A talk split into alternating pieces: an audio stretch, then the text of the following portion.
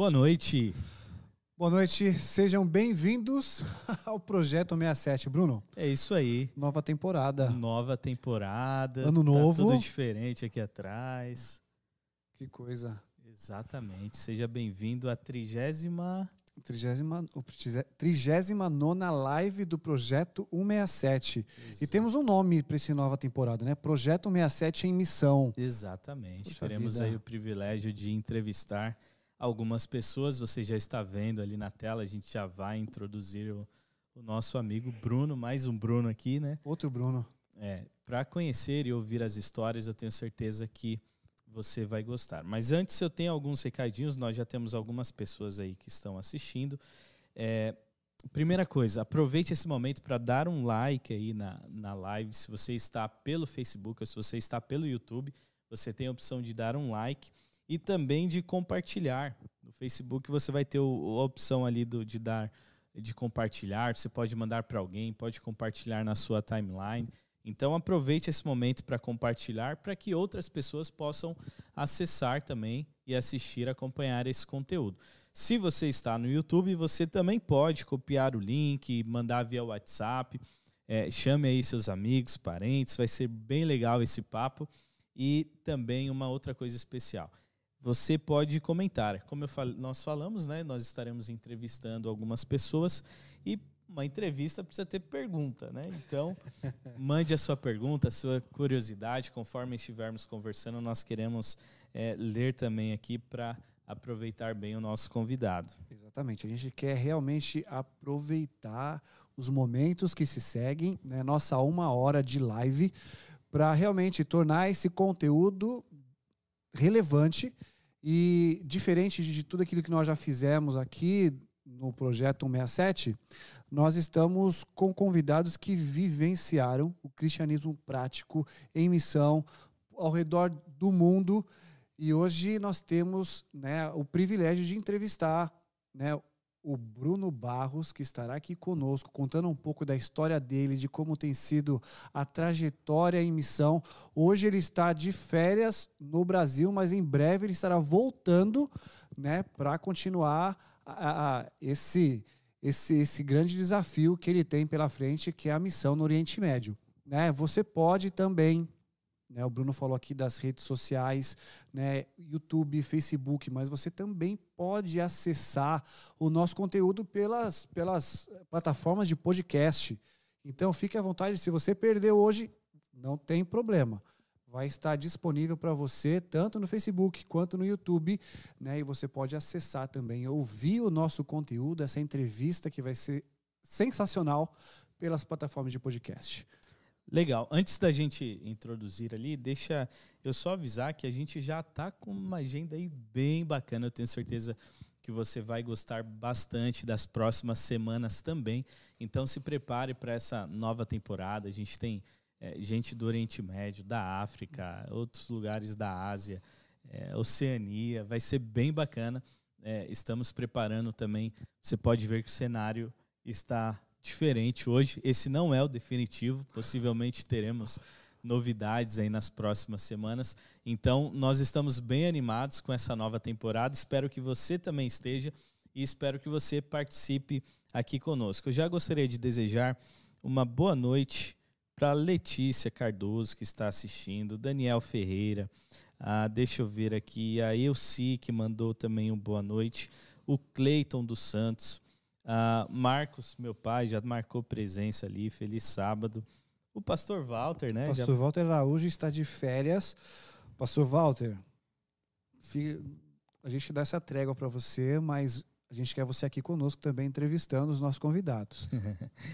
E é isso. Mande o seu alô aí, mande o seu boa noite pra gente e também a sua pergunta para que nós possamos acompanhar aqui e fazer as perguntas para o Bruno também. Brunão, vamos lá. A gente quer aproveitar bastante o tempo aí com você. Eu sei que você tem muito a nos contar, muito a compartilhar. É, eu tive o privilégio de conhecer o Bruno em 2016. O cara me deu bastante apoio ali. E, e essa a gente se reencontrou depois em outro lugar, né, Bruno? Você vai falar desses outros lugares. E eu queria que você fizesse uma rápida introdução. É, Bruno, da onde você, você está hoje no Brasil, de férias, né? Mas qual é a, a, o lugar que você chama de casa hoje? Beleza. Então, meu nome é Bruno de Barros, eu, a minha esposa Grace e a nossa é, é, filha M, que acabou de nascer, está com quase quatro meses agora. É, nós trabalhamos no Iraque, então é o lugar que nós chamamos de casa, é a cidade de Erbil, no norte do Iraque, a parte do Kurdistão, que eles dizem, né? É uma região semi-autônoma do Iraque. É lá que a gente chama de casa. Estamos lá já há quatro anos. Quatro anos já. E, e antes disso, você estava onde? Ah, antes disso, estava no Líbano, né, na cidade de Beirute. Morei lá sete anos e quatro meses em, em Damasco, na Síria também. Quatro meses na Síria. Poxa, que legal. Então, basicamente aí mais de 11 anos vivendo ali no Oriente Médio. Isso. Que legal. É. Interessante que ele falou que é casado, tem filha. Me diz uma coisa, você conheceu a sua esposa em missão ou você ou você conheceu a sua esposa antes e já foram aí e ela topou esse desafio? Como é que foi isso? Então, isso é uma história bem longa, mas para reduzir, é, minha mãe estava na igreja dela e a, e a Grace estava num projeto Caleb no Brasil e foi para a igreja da minha mãe. Ah, okay. E lá minha mãe passou o contato, falou para mim, Bruno, tem uma menina muito missionária aqui que quer ser missionária.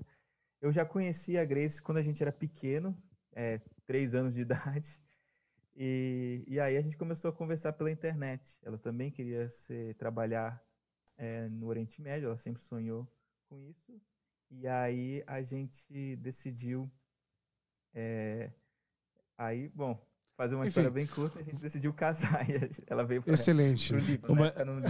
uma história bem curta, né, Bruno? Bem curta. Eu, a semana que eu conheci o Bruno, eu acho que foi na semana seguinte, o Bruno estava indo buscar a Grace no Brasil. Ah, então é, então foi isso. E aí eu, é. eu, como eu não vou entrar em detalhes da história do Bruno, não, mas é, foi bem curta, né, Bruno, a história? Foi. É, a gente teve.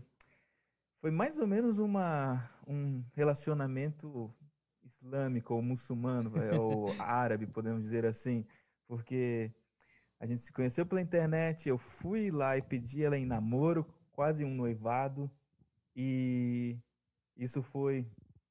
É, Aí a gente passou sete dias juntos, né? Eu conheci a família eh, dela, que eu já conhecia antes. E aí a gente. Eh, eu comecei a namorar com ela, aí eu voltei para o Líbano e depois de seis meses a gente casou. Eu voltei, a gente casou e ela foi, veio comigo para o Líbano.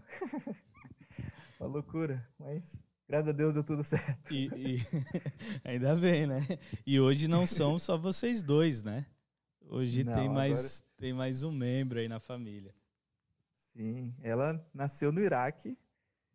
A Amy nasceu iraquiana. Poxa que legal. Mas, mas graças a Deus foi tudo bom. A cidade de Erbil é uma cidade bem tranquila, tem um bom hospi bons hospitais, é, então deu tudo certo. E como foi o desejo de missão? Conta pra gente um pouquinho, para quem está assistindo a gente, o pessoal aqui, que daqui a pouco vai te bombardear de perguntas, eu tenho certeza. Mas antes deles começarem a fazer pergunta, conta um pouquinho pra gente como é que foi essa trajetória sua, da onde surgiu o desejo de fazer missão, né, de sair do Brasil para fazer missão fora. Conta a sua história um pouco para gente. É, então, eu não sei de onde começa a história, mas ah, eu sou filho de pastor e eu tava, meu pai era pastor da, da Barra da Tijuca e eu estava naquela época pensando em fazer, estudar na FRJ é, fazer sociologia.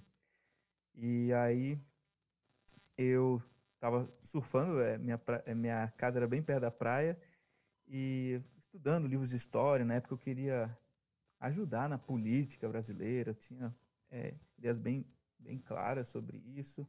Mas estudando a história, vendo alguns documentários, eu percebi que a solução do, do mundo não, é, não estava nessa área de sociologia, mas sim a solução era Jesus. Nesse momento eu decidi não ir para a Universidade Federal e fazer medicina. Aí é, eu fui para a Argentina, tem a Universidade Adventista lá, eu pensava que lá eu iria aprender tudo sobre medicina é, e ser um médico, né, ir para a África, algum lugar, mas na verdade o que eu aprendi lá, a Universidade da UAP, ela era muito voltada para a área missionária. Então foi lá que eu comecei a aprender a, coisas básicas, né, ler a Bíblia, mais é, passar lição, fazer pequenos grupos, dar estudo bíblico e depois de no segundo ano lá estudando medicina eu, eu senti um chamado de Deus para ir pro é, para ir para ir para missão para sair não que eu não, já não estava fazendo missão mas para ir para um lugar diferente é, então foi foi assim mais ou menos que, que eu entrei Ô Bruno, deixa eu te fazer uma pergunta. Você falou que estava fazendo o segundo ano de medicina. É, por mais Sim. que o, o, seu propósito de fazer medicina fosse talvez ser missionário, ir para algum outro país que tivesse mais necessidade, a gente sabe que um, uma, uma faculdade, um curso de medicina, não é um, um, curso que você vai ali em qualquer eh, universidade, se matricula e começa a fazer. É algo é, muitas vezes muito buscado por outras pessoas, talvez até disputado para entrar em muitas universidades. E, e como foi esse sentimento de você, poxa, eu estou deixando talvez uma carreira de, de sucesso ou de estabilidade financeira ou algo assim?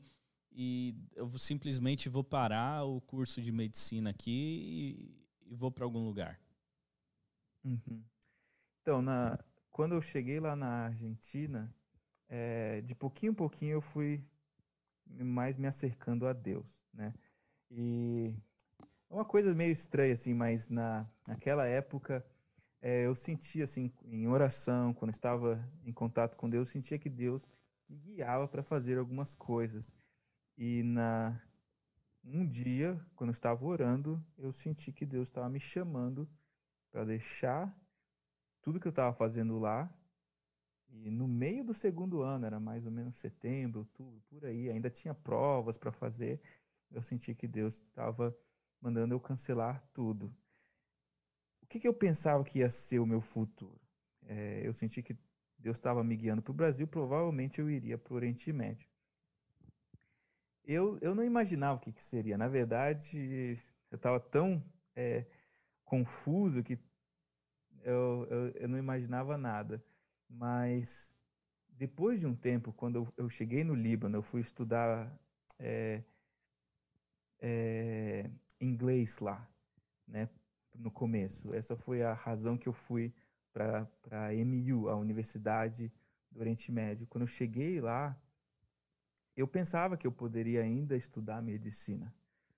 E isso foi uma coisa que, com o tempo, eu, eu percebi que esse não era mais o plano de Deus para mim. Depois que, quando eu fui abrindo meus olhos para outras coisas, é, eu, eu fui perceber que a, o fato de Deus me ter guiado lá para a Argentina não foi pela parte de ser um médico, para ser um médico, mas sim porque eu acho que naquela época o melhor lugar para você aprender a, a, a, ser um missionário era aquele lugar, era lá, na, lá. Então, acho que aí depois quando eu entendi isso, demorou um tempo. É, é, tem até uma parte da minha história que eu, eu tentei fazer medicina novamente lá no Líbano e eu não passei numa prova e eu fiquei muito frustrado, eu quase desisti tudo.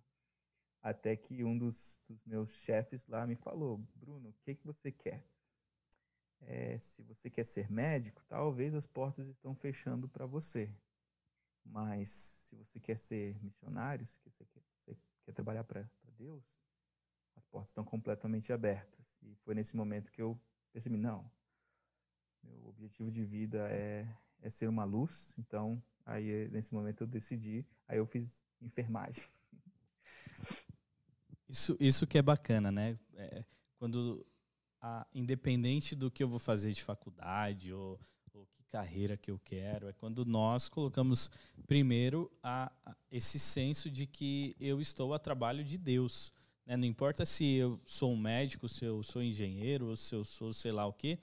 Antes de eu ser qualquer coisa, eu estou a serviço de Deus. É a minha disposição de falar assim, Senhor, eu quero te servir. Agora é o Senhor que mostra para onde eu, eu vou.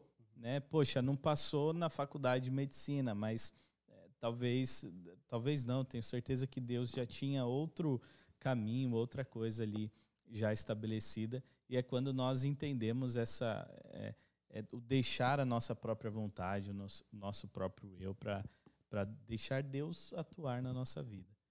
E, e, Bruno, como, como que foi o Oriente Médio? Você já tinha essa essa expectativa, esse sonho? Você citou a África ali também. É, como que foi? Era algo que você já sonhava ou apareceu ali e você falou assim, não, é isso daqui, tô indo para lá? Então, antes de ir para a Argentina, eu, eu, li vários livros sobre Edward Said. Era um, um palestino que escreveu vários livros sobre em defesa do, dos palestinos, né, do é, o confronto palestino-israelense.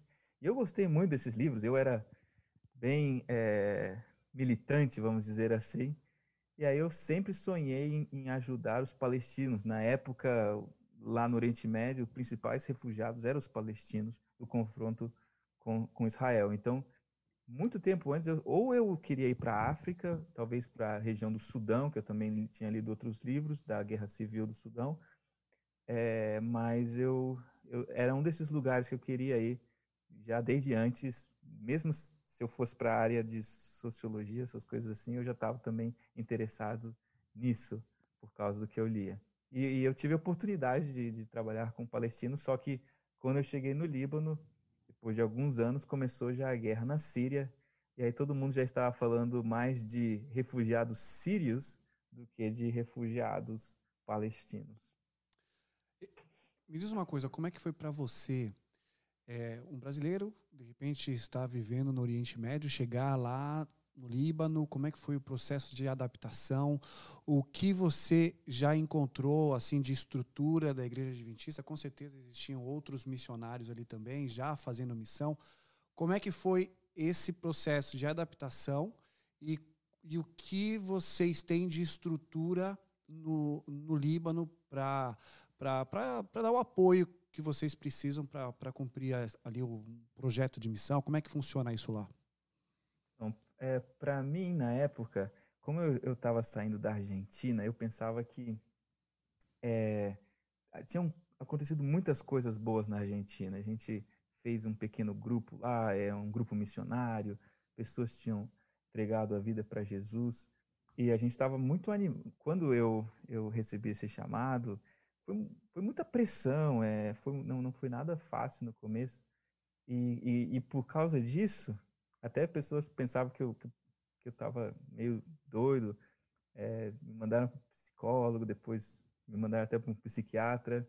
Cheguei até a tomar uma pílula, depois decidi não tomar o resto. E quando eu cheguei no, no Líbano, eu percebi que eu pensava que chegando lá, milagres iam acontecer assim nos primeiros meses, por causa do, do, chamado, eu ter aceitado uma coisa assim. Você né? pensou, você igual Paulo aqui, eu vou chegar, vai é. todo mundo se converter, o sermão de Pedro. É, eu pensava que seria alguma coisa extraordinária. Quando eu cheguei lá, eu fui para estudar inglês, eu não sabia inglês, eu só sabia português e espanhol. Quando eu cheguei lá, eu demorei um pouco para aprender inglês. E nos três primeiros meses, eu via meus amigos no Facebook, né, continuando o curso, terminando já, já estavam começando o terceiro ano de medicina, e eu travado, lutando para aprender inglês. Eu, eu sempre tinha estudos bíblicos antes para fazer, agora não tinha nenhum estudo, não tinha nenhum grupo de amigos para fazer nada. E esse momento foi um choque, foi um choque muito grande. Não, é, não quero dizer que não tinha estrutura lá. Ah, por, desde a época dos pioneiros, a igreja no Oriente Médio cresceu. Já existiam colégios adventistas, já existiam associações, e lá no Líbano, que eu acho que é o lugar principal do Oriente Médio, tem uma universidade, com alguns cursos lá, uma faculdade, né? É um, tem a União, tem a associação, tem é, dois colégios, né, duas escolas adventistas e tem mais ou menos umas quatro ou cinco igrejas no país. Então lá tem, tem bastante gente lá o que, que aconteceu na época, para mim também, eu, eu, pensava assim, vai ser bem fácil ser um missionário lá.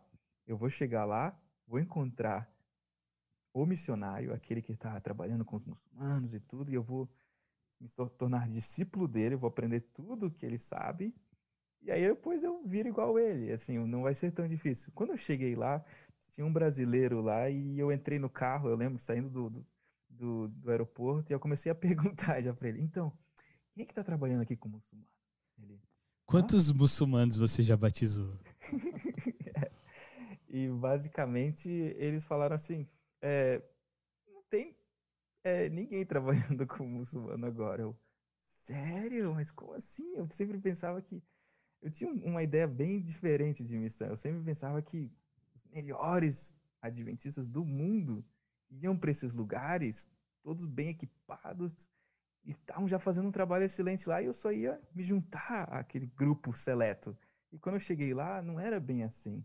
A missão, a divisão transeuropeia, que era a que cuidava na época, ela estava lá para sobreviver. Eu acho que era meio essa a ideia deles. Eles já tinham perdido a Síria anos atrás, tinham acabado de voltar da guerra civil, é, quer dizer, acabado de voltar não, mas estavam tentando sobreviver. Então essa era a ideia, assim, tipo, não, não fecha a igreja, então você está bem. Se você é, não, não ter perseguição, então você está bem. Esse era, era o conceito. Então, quando eu cheguei lá, não tinha ninguém dando estudo bíblico, nem para os cristãos. E aí eu percebi, aí que deu mais um choque, assim, que eu, poxa, se eu quiser começar alguma coisa, é, eu vou ter que começar sozinho, entendeu? Eu vou ter que arrumar alguém e, e sair para começar a dar estudo bíblico, porque naquela época não existia. Agora, quando surgiu, quando o pastor é, Ted Wilson entrou, né? E aí ele já tinha trabalhado no Oriente Médio antes, eu acho que ele cresceu no Egito, e aí ele voltou com uma pegada mais forte para o Oriente Médio. E graças a Deus é, as coisas mudaram muito é, nesses últimos anos lá. É, não falando mal da, da, da, administração antiga, mas eu acho que eles viram tantas guerras civis e tantos problemas na época deles, que era essa postura que eles estavam na época que eu cheguei. E isso foi chocante para mim. E vocês, ali vocês têm um, um quartel-general, não sei como é que é a base de vocês, quantas pessoas, quando você chegou, que compunham ali aquela base, é, você falou que, que encontrou um brasileiro, existem outros brasileiros que trabalham lá, como é que, como é que foi a sua chegada na estrutura que vocês tinham ali? É, isso é, foi tipo 11 anos atrás. Naquela época existia um, um pastor é, brasileiro, que era o, o pastor lá, capelão. Ele da, era o responsável da... pela missão. Ele era o capelão da universidade. Okay. Esse era o trabalho dele, né? Era chamado como voluntário. E ele era capelão lá. É... Aí tinha, tinha uns meninos do NASP que estavam lá na época, que eles estavam ajudando a, a Hope Channel a abrir o canal em árabe lá também. Então tinha um grupo de mais ou menos uns quatro ou cinco brasileiros. Depois de um tempo foi aumentando. Depois da nova união, chamado, acho não sei se vocês viram nas revistas aí, teve um chamado para a divisão sul-americana para mandar pastores para o Oriente Médio. E nesse momento aí já veio, primeiro veio quatro para testar e depois veio 15 famílias. E até agora essa é a postura. Agora tem bastante brasileiro, bastante gente da América do Sul naquela região, dividido nos países de todo o Oriente Médio e o Norte da África. Então tem bastante gente. Bacana. Bruno, antes da gente continuar, deixa eu só dar uma boa noite aqui para a Sônia, que entrou um pouquinho depois, para Esther, é, para Nancy. Lembrando que você pode mandar a sua pergunta aí também, se você tem alguma curiosidade, se você ainda não deu um like no vídeo, não compartilhou, você pode compartilhar ainda, tanto no Facebook quanto no YouTube, que o link ele continua o mesmo, mesmo depois que a gente encerrar aqui, você pode mandar para outras pessoas poderem assistir. É, Bruno, você ficou então alguns anos ali no Líbano, né, entre estudando enfermagem, realizando outros, outros trabalhos, até antes de ir para o Iraque. Eu gostaria que você falasse um pouco. É, você tinha essa esse objetivo, não, eu preciso trabalhar com muçulmanos, né? Então eu preciso fazer alguma coisa. Infelizmente ninguém está fazendo algo nesse sentido nesse momento e eu preciso fazer. Como foi no Líbano esse seu é, esse seu trabalho com os muçulmanos? Como que você conseguiu se aproximar? O que que você é, poderia compartilhar do que foi feito lá? Então, quando eu cheguei lá, estava é, bem no começo, tinha alguns sudaneses é, que estavam estudando na universidade. A universidade ela estava bem, não tinha muitos estudantes, tinha alguns meninos do Egito e alguns também do Sudão. E aí eu aprendi, quando eu aprendi um pouco do, do inglês, eu chamei alguns desses sudaneses e a gente começou a ir numa comunidade sudanesa e dar estudos bíblicos lá. Foi lá que eu comecei a gostar da, do que estava acontecendo naquele país. E, mas era uma comunidade cristã sudanesa. Mas só pelo fato de estar tendo já uma comunidade, pequenos grupos, estudos bíblicos, eu já estava bem feliz com isso. Depois de um tempo, é, a gente teve alguns jordanianos que foram para lá e aí é, e alguns egípcios e a gente decidiu também começar um trabalho entre os árabes que não eram sudaneses, o, os árabes dali perto da universidade. Então a gente descia e a maioria eram cristãos também. A gente começou a dar estudos bíblicos. Até que quando eu, eu perdi o exame para medicina e eu fui para a Síria aprender árabe, os meus amigos me mandaram uma mensagem que eles tinham batido numa casa e que tinha aceitado. Era, no começo era, é um projeto de saúde, né? Então aceitaram uma série de saúde e era uma família muçulmana que morava na comunidade cristã. E aí, eu, e aí ele falou, Bruno, o que, que vai acontecer? Porque daqui mais ou menos cinco reuniões a gente vai se encontrar, vai começar a série de religião. E o que, que a gente vai fazer? Porque eles são muçulmanos. Aí eu falei, pera aí que já já eu volto da, da Síria, é três horas né, de Damasco de, de, de Beirute. Eu volto aí a gente começa. Eles até perguntaram para o pastor, né, da época que era da Europa para mandar algum material, só que mandou um material muito cristão, assim, que logo de capa tinha uma cruz e tudo. Não dava para usar aquele material para muçulmano. Então, a gente começou a fazer o nosso, né? É, eu peguei vários versos do Alcorão e misturei com algumas coisas que eu já tinha estudado antes, e a gente foi falando sobre é, os profetas do, do, é, Para quem não sabe, o Alcorão tem vários profetas que também são os mesmos que tem na Bíblia. Então a gente começou a fazer essa conexão entre os dois. E foi interessante, que a gente foi uma, que, umas 20 lições com eles, é, bíblicas, e ao, ao mesmo tempo usando o Alcorão, o livro sagrado deles, mas é, foi meio trágico assim o final, porque é, eu acabei sem querer ensinando eles a serem bons muçulmanos, em vez de ter trazido o que, que realmente o cristianismo tem. Eu acho que foi esse um dos erros no começo, que você, às vezes você estuda o, o islamismo e você gosta tanto deles, é, das partes que tem a ver com o cristianismo, e aí você quer é, estudar essas partes com eles, para ver é, todas as, as conexões. Isso é, é muito bom num começo de estudo, mas você não pode ficar preso só nisso, senão você acaba exaltando a religião islâmica em vez de mostrando é, o, é a, a, essência do cristianismo, que não está no Alcorão. Porque a ideia, a ideia é criar uma ponte, né? É, tem várias coisas que são muito, são muito boas do, do Alcorão para conectar com a Bíblia. Mas no momento que você conectou, você tem que falar. Eu, o principal, eu estava com muito medo de chegar na lição de Jesus e falar que Jesus era Deus para eles, porque esse é um dos pontos principais para o islamismo que separa a gente. Eles não acreditam que Jesus é Deus, a divindade de Cristo.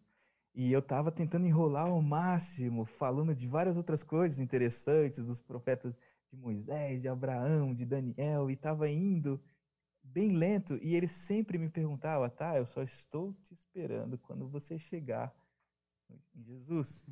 E infelizmente com essa família, essa primeira família que eu, eu, eu me encontrei, eu não falei de Jesus. É, terminou os estudos antes, é, no final deu um problema é, no nosso grupo.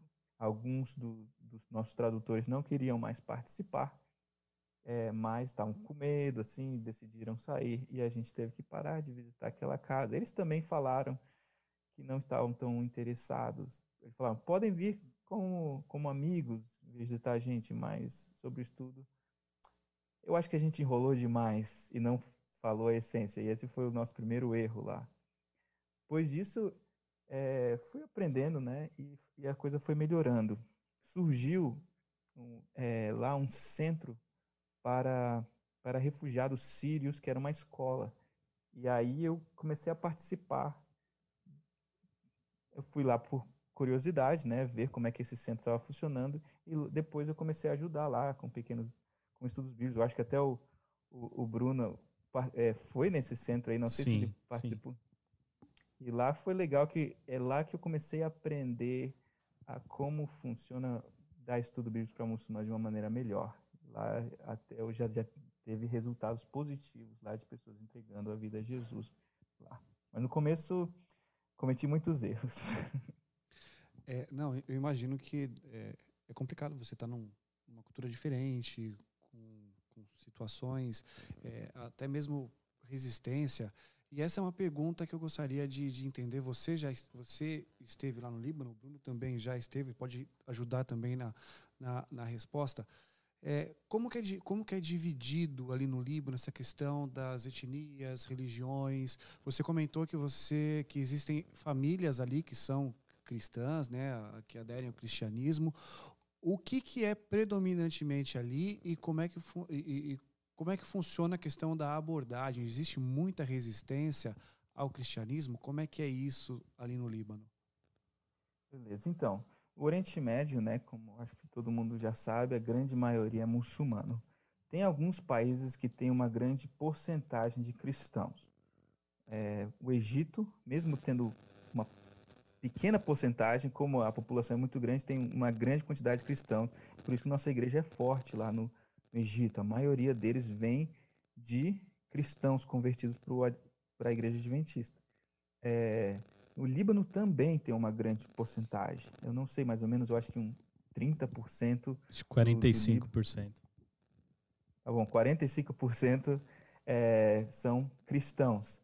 E a, depois da Guerra Civil, um pouco antes até, foi meio que dividida a cidade de Beirute, onde tem a, a área xiita né, dos muçulmanos xiitas, a área sunita, e tem a área mais para as montanhas ali do norte, que é a área cristã. É lá que estão nossa universidade, a União e a, a associação. Então, tudo nesse lado cristão. Por isso que quando eu comecei a dar estudos bíblicos, eu normalmente encontrava com cristãos. É uma área mais é, segura, porque você vai e você mesmo que você encontrar um muçulmano ali, ele sabe que ele está na área errada dele, porque ali é uma área de cristãos. Agora, se você vai para o outro lado da cidade, é, é, o lado mais sul da cidade, você vai encontrar mais os sunitas e os xiitas. E ali, oficialmente, pela lei, é, as é, igrejas cristãs não devem entrar lá para pregar o evangelho. Então, ali se torna um pouco mais difícil você entrar. Você tem que ir talvez pela saúde ou fazer uma amizade bem forte com alguém antes de você pensar em falar sobre Jesus. É, os muçulmanos eles são muito tranquilos, principalmente lá no Líbano, eles são muito tranquilos com os cristãos. Na verdade, eles gostam dos cristãos porque são pessoas mais é, é, passivas, na, na maioria das vezes. Eles gostam deles, são mais liberais. Mas Acho que eles aprenderam fala... a conviver, né? Sim, eles aprenderam a conviver e eles são tranquilos até você começar a falar ou de política ou de religião. Quando você começa a falar nisso, aí talvez na hora surge uma barreira. É, não sei se as pessoas sabem, mas no o islamismo, ele, como regra, você não pode se converter a nenhuma outra religião. E, e se alguém sai do islamismo e vai para outra religião, eles têm que, de maneira honrosa, pelo menos as pessoas mais tradicionais, mais radicais do islamismo, eles têm que, no máximo, expulsar a, a pessoa da família. Muitos matam na Jordânia, em outros países é, é muito comum a pessoa matar a pessoa porque segundo a lei é, islâmica você não pode deixar alguém da sua família se converter. Então isso torna um pouco complicado o trabalho com muçulmanos. O Bruno, nós temos algumas perguntas aqui. Uma do Facebook eu vou deixar para fazer em seguida, que acho que vai ter mais a ver quando a gente entrar no assunto do Iraque. A outra só poderia ter vindo de uma mãe e só poderia ter sido a minha mãe para fazer esse tipo de pergunta. A pergunta dela é: o que os pais dele, né, no seu caso, o que os seus pais achavam da sua decisão? Uhum. Então, esse foi um, um dos momentos mais difíceis. Meu pai é pastor, minha mãe é, sempre trabalharam na igreja e, e, no momento que eu tive essa decisão foi muito difícil para eles. Eu estava com um caminho é, é, certinho na, na, Argentina, né? Estudando, um curso tranquilo, me preparando. E no momento que eu decidi, isso foi uma loucura. E não foi fácil para eles é, no começo. É, até teve um pouco de, de tensão na nossa família por causa disso. E isso demorou mais ou menos por uns três anos, isso, é, até que a, a união do, do Oriente Médio, a, a MENA, né, que tinha começado, a, a União do Norte da África e do Oriente Médio, foi para a América do Sul. E um pouquinho antes disso, eu tinha me tornado já um estudante valdense, que é, é tipo um missionário que, é, que trabalha dentro das universidades, né, estuda numa universidade e é um missionário lá.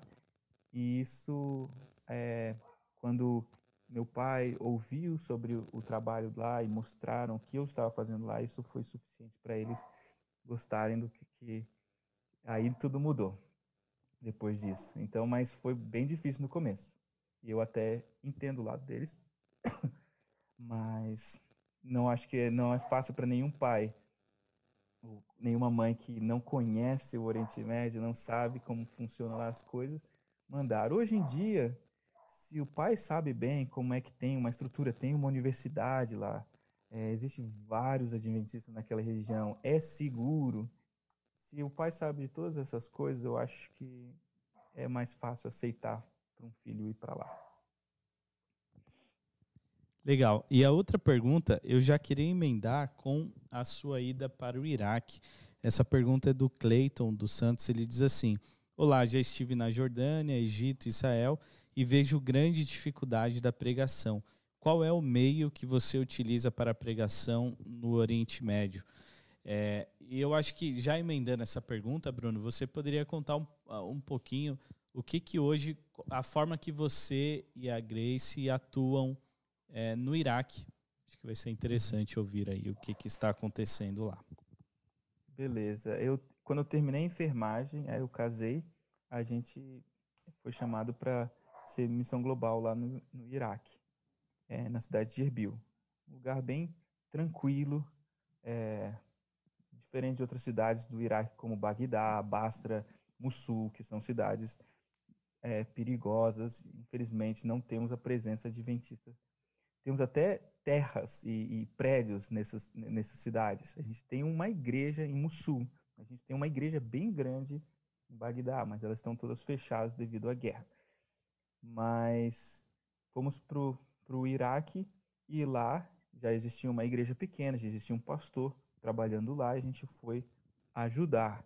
A gente começou, a Adra já estava lá e a gente começou é, criando um clube de desbravadores. Bruno também teve, eu acho que, a oportunidade de conhecer. Não sei se ele teve tempo de ir lá e ver o clube. Não, a gente teve que fugir antes. É, é um lugar bem tranquilo, né? Mas. O Bruno falando aqui, lugar bem tranquilo. A gente foi lá com um grupo para passar é, três semanas, teve que sair correndo no quinto dia. É, eles foram justamente no pior momento. Infelizmente, isso que aconteceu. É, eu acho que é um sinal que eles têm que se preparar e voltar, voltar. lá mais uma Não, vez. Exatamente. Sim, sim. Eu acho que a missão nos Estados Unidos está bem confortável para você. Né? Eu acho que já deu, né? Já três deu, já três anos já deu. Então, a gente começou um clube de desbravadores dentro de um centro da ADRA, lá no, num, é, num campo de refugiados para sírios. Né? Eu sempre gostei muito de trabalhar com sírios. estava é, ajudando nessa escola lá no Líbano, e aí a gente continuou fazendo trabalho com sírios é, no Iraque. É, agora, respondendo à pergunta, o que a gente faz? Normalmente é bem diferente o trabalho no Oriente Médio com relação a outros países, principalmente talvez Estados Unidos, é, com certeza Brasil e outros lugares. É, porque a gente, como tem a nossa liberdade, a gente chega né, em outros lugares e começa logo do primeiro dia já falando de Bíblia, já falando de Jesus, e é bem mais fácil. Lá, devido às restrições e os perigos e, e, e principalmente, menos, é, menos que as outras coisas, o principal problema é o medo do muçulmano de começar um estudo bíblico, porque ele sabe que isso é errado contra a religião dele, é sabe que isso a família dele não vai gostar disso. Então ele já se fecha muito. É, a maioria deles se fecha e você também não pode chegar assim. Então, normalmente, num lugar onde um, talvez um obreiro bíblico fosse no Brasil ou em qualquer outro lugar e, e já teria vários estudos bíblicos, lá vai demorar anos talvez para você trazer alguém para Jesus. Você tem que primeiro criar uma amizade muito forte com essa pessoa e você tem que orar muito e, e, e, orar para Deus abrir as portas. Existem também algumas técnicas. Uma delas é você estudar bastante a cultura, uma cultura bem diferente da nossa. É, eles têm costumes diferentes, então é bom você entender a cultura, cultura árabe, a cultura curda, no meu caso. Também estudar bastante a religião deles para você ver onde estão essas pontes que dão para conectar. E, e depois de você fazer uma boa amizade, aí você não pode ficar confortável com essa amizade, que muita gente faz essas amizades, mas aí fica tão à vontade com essas amizades, aí você não quer fazer o segundo passo que talvez quebre essa amizade, que é depois falar de Jesus para essa pessoa. E existem vários métodos, graças a Deus, com o passar do tempo a gente foi aprendendo isso, é, usando o Alcorão, se for necessário, ou principalmente usando as histórias é, dos profetas na Bíblia, até que chega em Jesus. E quando chega em Jesus, também de pouquinho em pouquinho você vai mostrando quem é Jesus para eles. Antes de falar que ele é Deus, você deixa isso bem para frente. Eles vão perguntar isso toda hora, mas deixa isso bem para frente. Mostra quem é Jesus, porque mesmo que a gente acredite que Jesus é Deus, isso não é o mais importante, pelo menos no meu caso. O mais importante é que Jesus nos ama, né? Que ele morreu na, é, na cruz por nós. E, e, você e tem várias histórias bíblicas que mostram isso. Então a gente vai mostrando história atrás de história, mostrando quem é Jesus. E no final, é, através do Espírito Santo, a gente espera que eles aceitem Jesus como Salvador e como como Deus, né? E, e, e, é, e é isso mais ou menos que como a gente faz. De algum lado é igual a qualquer outro lugar, que é a base é a oração, é o poder do relacionamento. É um relacionamento mas é um pouco mais complicado, eu vou dizer assim, é um pouco mais complicado, um pouco mais demorado.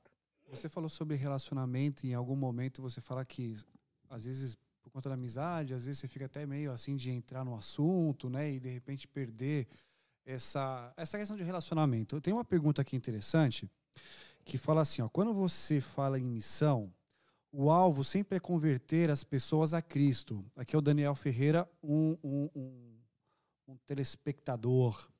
Você conheceu alguém que, ao invés de converter, foi convertido ao islamismo? Eu conheço um amigo que ele foi pro. Ele já, foi pro Iêmen, já foi pro. Eu encontrei ele na Síria. E o islamismo, quando a gente vê as notícias, ele parece uma coisa meio horrível, né? assustadora, aqueles caras mascarados que matam cristãos coisas desse tipo. Mas quando você é, estuda de uma outra maneira, ou tem um, um, amigo muçulmano, ele vai te falar as coisas bonitas. O islamismo tem muita. Eles respeitam muito a Deus, eles são muito reverentes, eles, as mesquitas são muito bonitas, o recitado ao Corão é muito bonito. E às vezes, se você não está firme na sua fé, isso pode até é, te confundir um pouco. E você vê, nossa, na minha igreja o pessoal fala alto, o pessoal deixa a Bíblia cair no chão e, e o pessoal não é reverente com Deus, mas aqui tem esse silêncio, tem isso.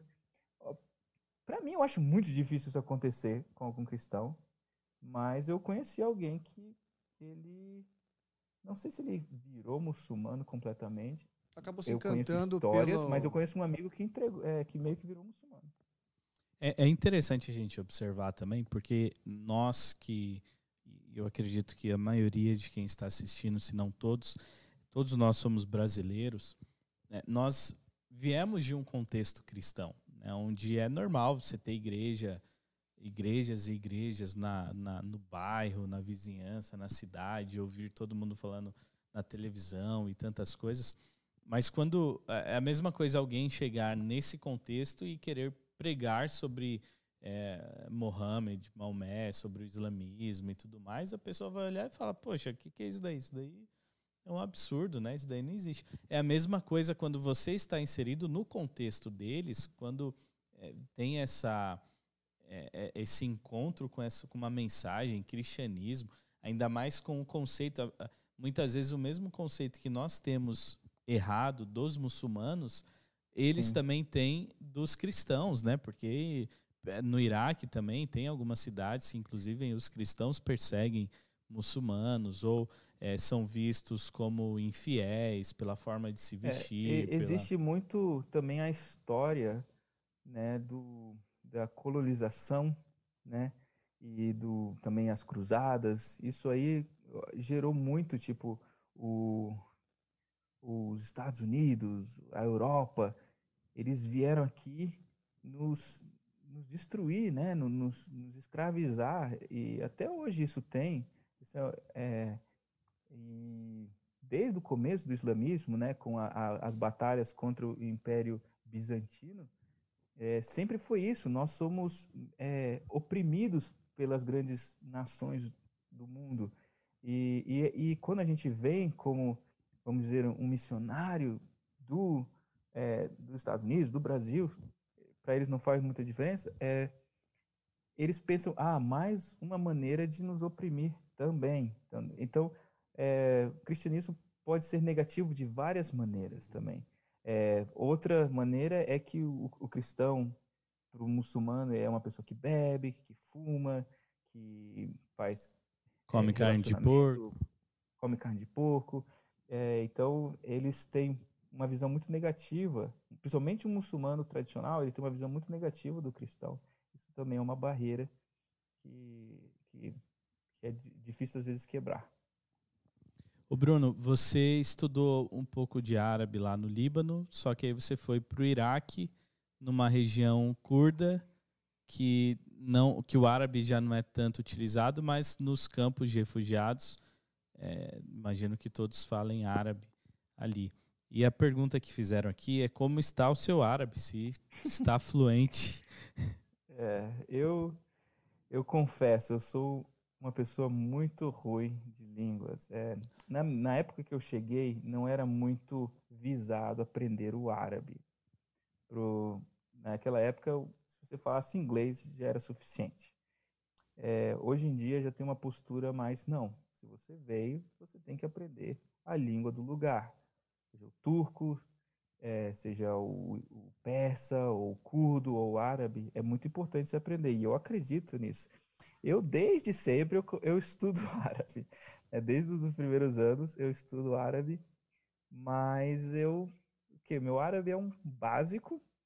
Para mim, eu não considero ainda como tão útil. Eu consigo comprar coisas, fazer é, conversas básicas. Mas eu não consigo dar um estudo bíblico ou ter uma conversa longa com alguém em árabe. E isso eu acho um lado negativo. Há outras pessoas que já vieram. O árabe é uma, é uma língua bem difícil, né? É, comparar o português com o inglês, é, elas são bem perto uma da outra. Mas o árabe é muito longe, é igual um chinês ou um, um, um japonês.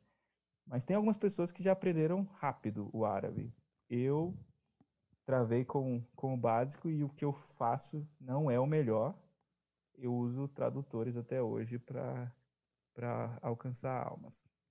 Além, é. além, da, além do idioma, existem outras coisas na cultura que é muito diferente daquilo que nós temos aqui no Brasil. A pergunta que foi feita é se você já se adaptou com a cultura e comida.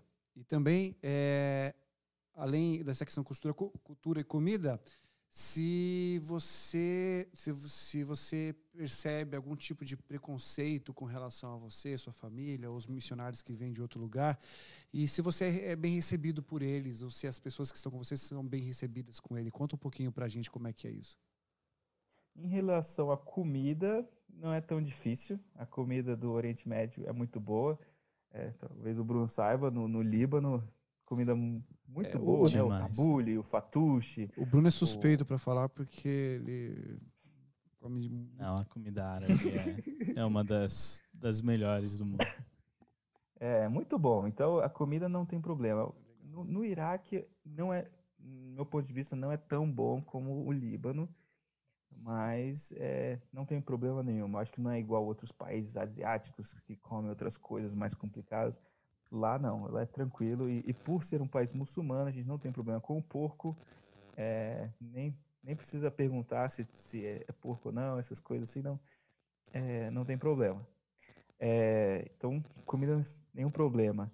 Sobre recepção, normalmente, qualquer país, eu acho, não sei o Iêmen, mas qualquer país aqui, pelo menos Síria, Líbano e, e Iraque, você fala que você é brasileiro, você é bem recebido. Por causa dos do jogadores de futebol, o Brasil sendo um país muito, é muito tranquilo, né? É, então, normalmente, a gente é bem recebido. Infelizmente, não posso falar a mesma coisa para americanos, né? Em alguns lugares, o americano ele tem mais um muro que ele tem que é, passar. Mas não, acho, não, não digo que é tão difícil.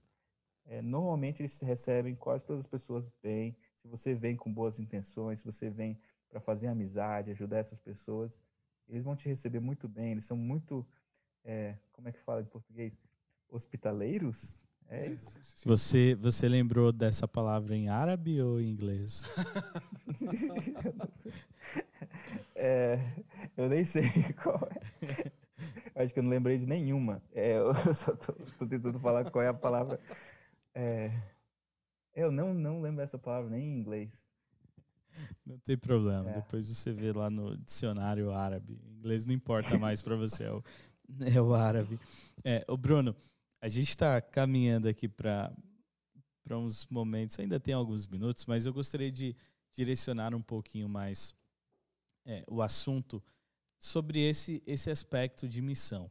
Porque, por exemplo, uma das, uma das minhas primeiras impressões com o Oriente Médio foi essa até um desespero de falar assim, nossa, mas é um outro universo onde é, são pessoas que não é, não acreditam em absolutamente nada daquilo que eu acredito, né?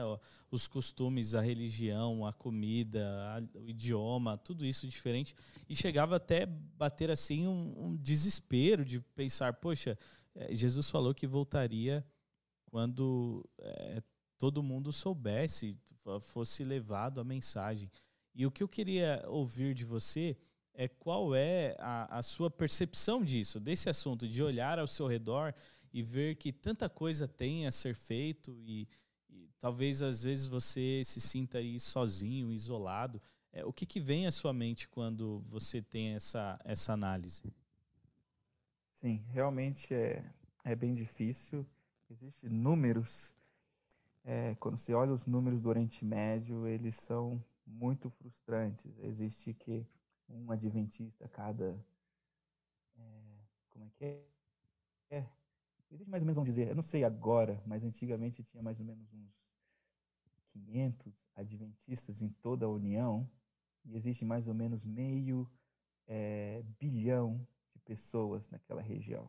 Você imagina, a maioria dos adventistas estão localizados no, no falei 300, não, existe mais, é, é maior o número de adventistas, talvez uns 3 mil. É, a maioria estão no, no, Egito e no Líbano. O resto dos países tem muito poucos adventistas, às vezes um, às vezes no, no Iraque agora sem a ADRE e existe que umas oito pessoas no total adventistas? Num país que é muita gente lá. E a gente realmente quando você olha assim, peraí, eu sou adventista, eu eu tenho que pregar para todo mundo, né, para Jesus voltar, isso você fica frustrado. Como é que isso vai acontecer? Uma vez eu tive a oportunidade num, numa, numa reunião do, do JYC, acho que provavelmente vocês já ouviram falar do JYC, né? É aí, e eu tive a oportunidade de falar com o Mark Philly sobre isso. Aí eu fiz essa pergunta para ele. Eu, eu marquei, agendei uma conversa com ele. Não sou tão importante assim, mas quando eu perguntei isso para ele, ele, ele respondeu.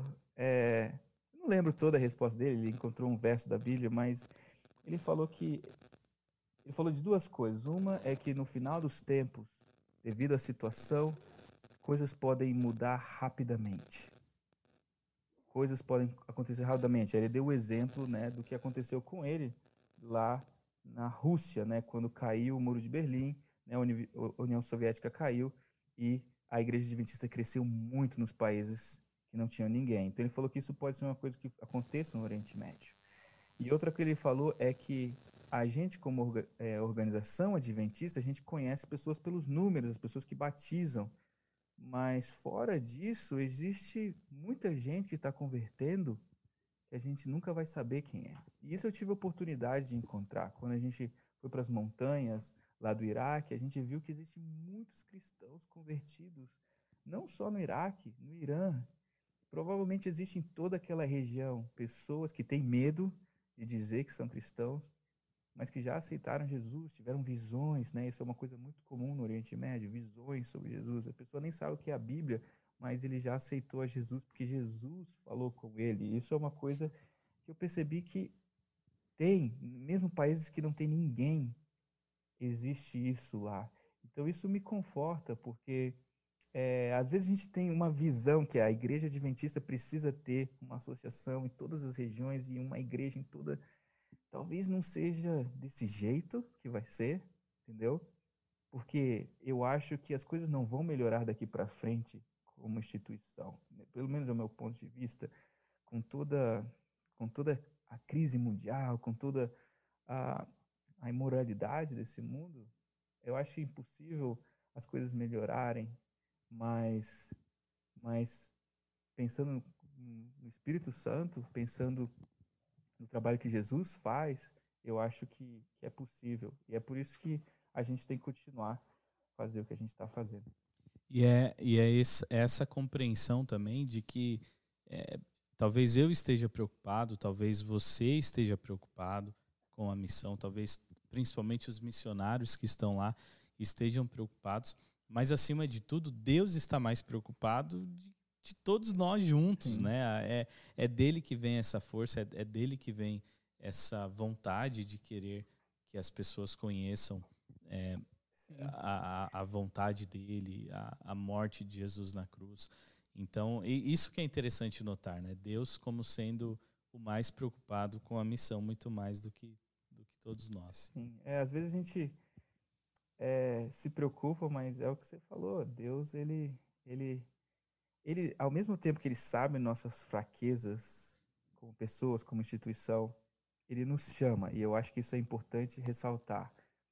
Não é porque a missão é impossível aos nossos olhos que devemos desistir dela. Não, Deus ele nos chamou para essa missão.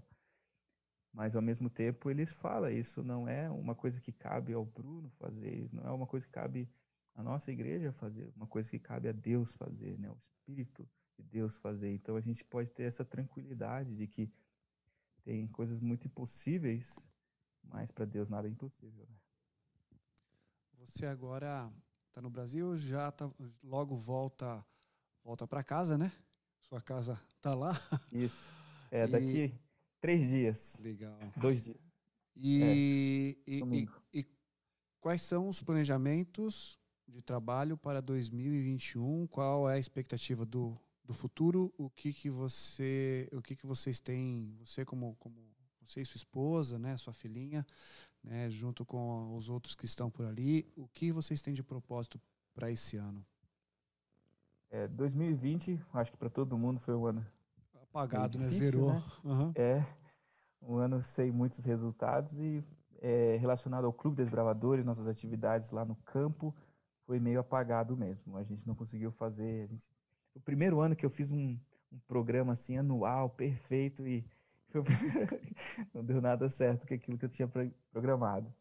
Mas teve uma coisa muito legal que aconteceu em 2020, que um menino, já fazia algum tempo a gente começou a fazer amizade com ele.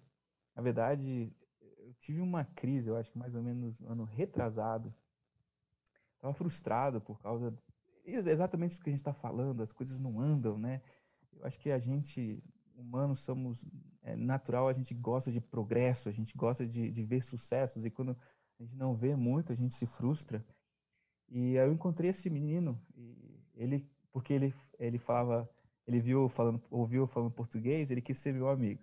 E eu estava cansado já com esse tipo de amizade, porque só porque você é estrangeiro, eu quero ser seu amigo. Eu, ah, isso Uh, tô cansado já. E eu nem queria conversar com ele. ele eu dei, passei o meu WhatsApp para ele e ele começou a me mandar notícia, é, me escrever, me escrever, e eu só ignorando, até que o momento eu, tá bom, peraí, o meu dever é, é conversar com esse menino. Eu vou chegar, eu vou chegar pelando. eu vou chegar e, e vou já dar uma Bíblia para ele. Eu falei isso para Grace. E a gente, eu coloquei até uma Bíblia. Você realmente não queria ser amigo dele, né? é basicamente isso. E eu tava, não era um bom, não era um momento saudável, vou dizer assim, para mim. E eu cheguei lá, claro, naquele dia tivemos uma boa conversa, no final eu nem dei aquela Bíblia para ele. E depois de um tempo eu tive um treinamento que tinha essa uma ideia nova de usar o Corão forte para tentar convencer, convencer um muçulmano mais tradicional. E aí eu falei com o meu amigo Alex, vamos usar esse método nele. Não temos nada a perder. Eu sei, é um jeito meio grosso de falar de alguém, mas era não era meu amigo, não era uma pessoa que eu queria ser amigo. Eu vou gastar esse método nele, era esse meu pensamento. E a gente foi, a gente fez o método. Na verdade, o, o, o Alex, ele que fez, eu estava só assistindo. E ele, e não é que deu certo, o método que não era para dar certo, deu certo e o, a gente começou usando o Alcorão, puramente o Alcorão, depois começamos a usar versos bíblicos, e de repente só usamos a Bíblia, chegamos em Jesus, falamos de Jesus como Salvador, falamos de Jesus como Deus, e ele nem ia perguntando, ele ia aceitando tudo. No final chegamos no sábado, e ele trabalhava no sábado, e recentemente ele largou o trabalho no sábado, e no inverno porque é, uma semana antes de eu viajar, ele entregou a vida a Jesus. A gente, não queria batizar na, na piscininha que a gente tem, que a gente às vezes faz dentro da casa, né? E não, ele queria no rio, e estava bem frio. E, e, e, ele foi batizado lá. E isso foi uma coisa que me motivou muito para esse ano, porque ele tem outras pessoas batizadas lá, convertidas, mas ele é diferente. E agora 2021 a gente quer, claro, continuar com as atividades do Clube dos Bravadores lá, vamos ver, né, esperar como é que vai é, esse corona melhorar, né? Mas o que eu estou focado é em ajudar ele, a, o crescimento dele é, como, como cristão. Ele está animado, ele quer focar para a igreja, ele quer ser uma luz. E eu sei que eu tenho minhas limitações, eu não consigo falar o árabe, não consigo falar o curdo, Posso passar toda a minha vida lá, não vou saber toda a cultura, nunca vou entender completamente. E eu sei que ele não tem essas barreiras e se Deus quiser, ele vai ser uma luz lá e eu quero estar lá ajudando ele. Então, 2021 já escrevi isso, é ajudar ele ao crescimento espiritual dele. Que legal, é importante fazer esse acompanhamento porque é uma mudança radical, né, para a pessoa. É, Bruno, eu queria, já caminhando, tá bem legal ouvindo a, as suas histórias. A gente já passou um pouquinho mais de uma hora, eu sei que aí tá tarde para você também, mas eu gostaria de, de, caminhar aqui em duas, duas direções para você é, colocar aí as suas, as suas últimas palavras.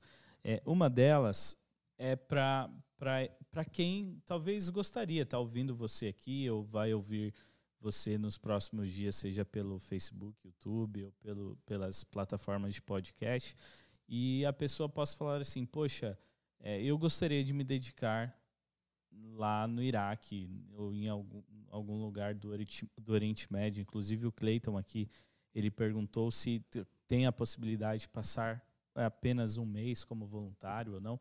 Mas se alguém estiver assistindo e falar, poxa, eu gostaria, seja um mês, seja talvez a longo prazo, É, quais as palavras que você teria para essas pessoas? Beleza, então, é, existe sim coisas a curto prazo. Normalmente esse não é o lado que a, a união ou a, associação está mais interessado, devido justamente a isso. Você precisa de bastante tempo para entender o que está acontecendo lá, para realmente ajudar. Mas, por exemplo, como o, o projeto que o Bruno participou lá no Iraque, às vezes existem grupos, já dois grupos de brasileiros foram lá e fizeram atividades, foram lá, ajudaram o Clube dos Bravadores, fizeram atividades no campo, ajudaram a ADRA. Então, se você está pensando em fazer uma atividade assim de um mês, fala com a gente e, e planeja, a gente pode conversar junto e dar assim para alguém ir lá e ajudar como um grupo assim. Você tem que ir, a gente conversa junto, a gente fala das nossas necessidades e, e, e vai e ajuda nisso. Existem outros, assim, por exemplo, como no, no é, no site né, de voluntários que às vezes abre oportunidades para pessoas irem. E eu não só estou falando do Iraque, estou falando de toda a região. Eu sei que no Líbano sempre existe opção é, para ser professor, naquele centro que eu falei, é, e Argélia, é, todos os lugares. Existe também um, um, um, projeto da União que se chama Estudantes Valdenses, que eu participei, que é basicamente assim, a igreja te ajuda a você estudar numa universidade lá, uma universidade que não é adventista, e seguindo o que aconteceu com os valdenses, né, é, descritos no livro do Grande Conflito, você ser uma luz naquela universidade, como os, os, os valdenses faziam. Eles treinavam os, os jovens deles, eles iam para as universidades da Europa naquela época de, de escuridão. Então, tem como você fazer isso também. Se você quiser ir para o Iraque, está se sentindo chamado para passar tipo seis meses, um ano, é, conversa com a gente. É, a, como a gente falou, agora tem oito pessoas no, no, Iraque e a gente com certeza precisa de mais gente lá. Existem cidades, existe a União sonha que, que nossa, os sonhos são muitos, os, os obreiros são poucos, né?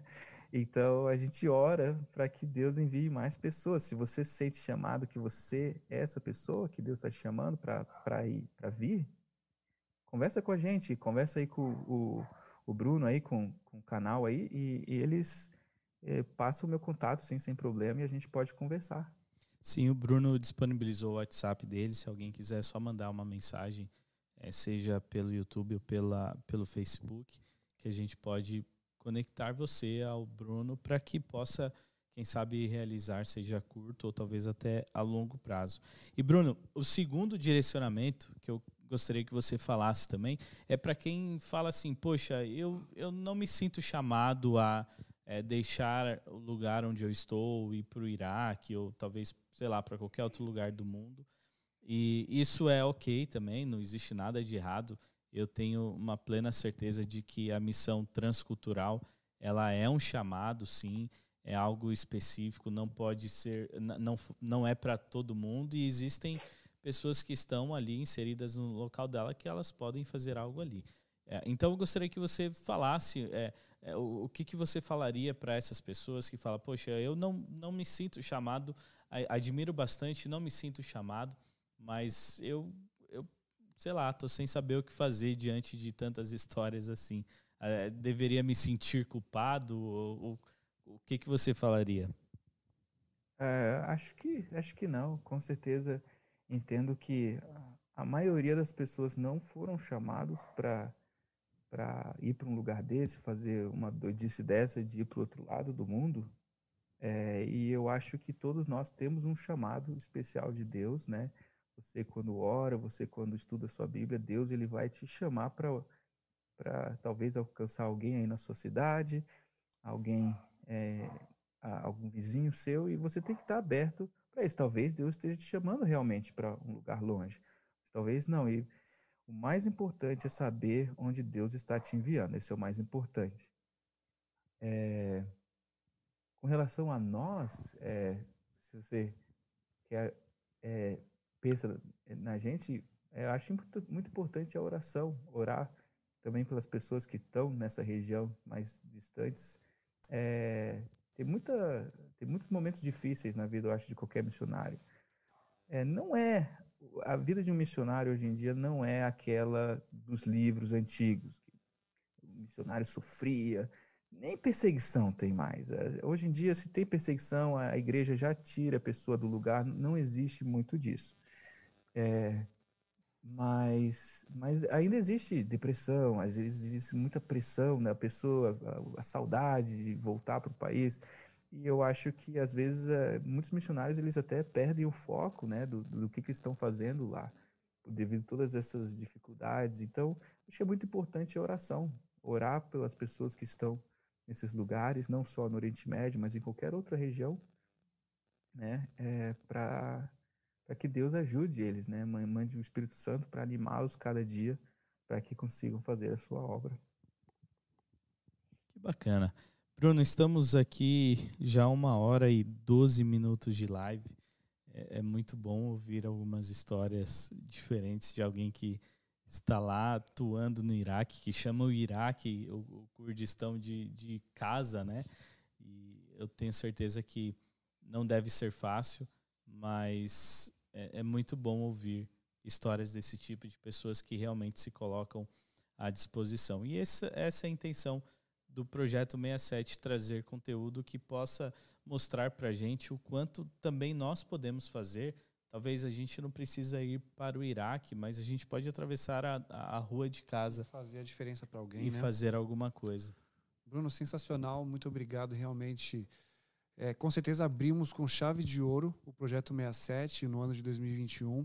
A sua experiência, aquilo que você trouxe para a gente, o que mais realmente me marcou foi o fato de que as pessoas elas nem elas têm a visão de Jesus e nem conhecem, não sabem nada e já, já tem essa. Então, assim, vocês têm feito realmente diferencial na vida dessas pessoas, né? Vocês têm realmente levado a elas algo, algo incrível, né? Com certeza a experiência de vocês tem sido também algo que é maravilhosa, né? Se fazer Jesus para quem precisa de Jesus.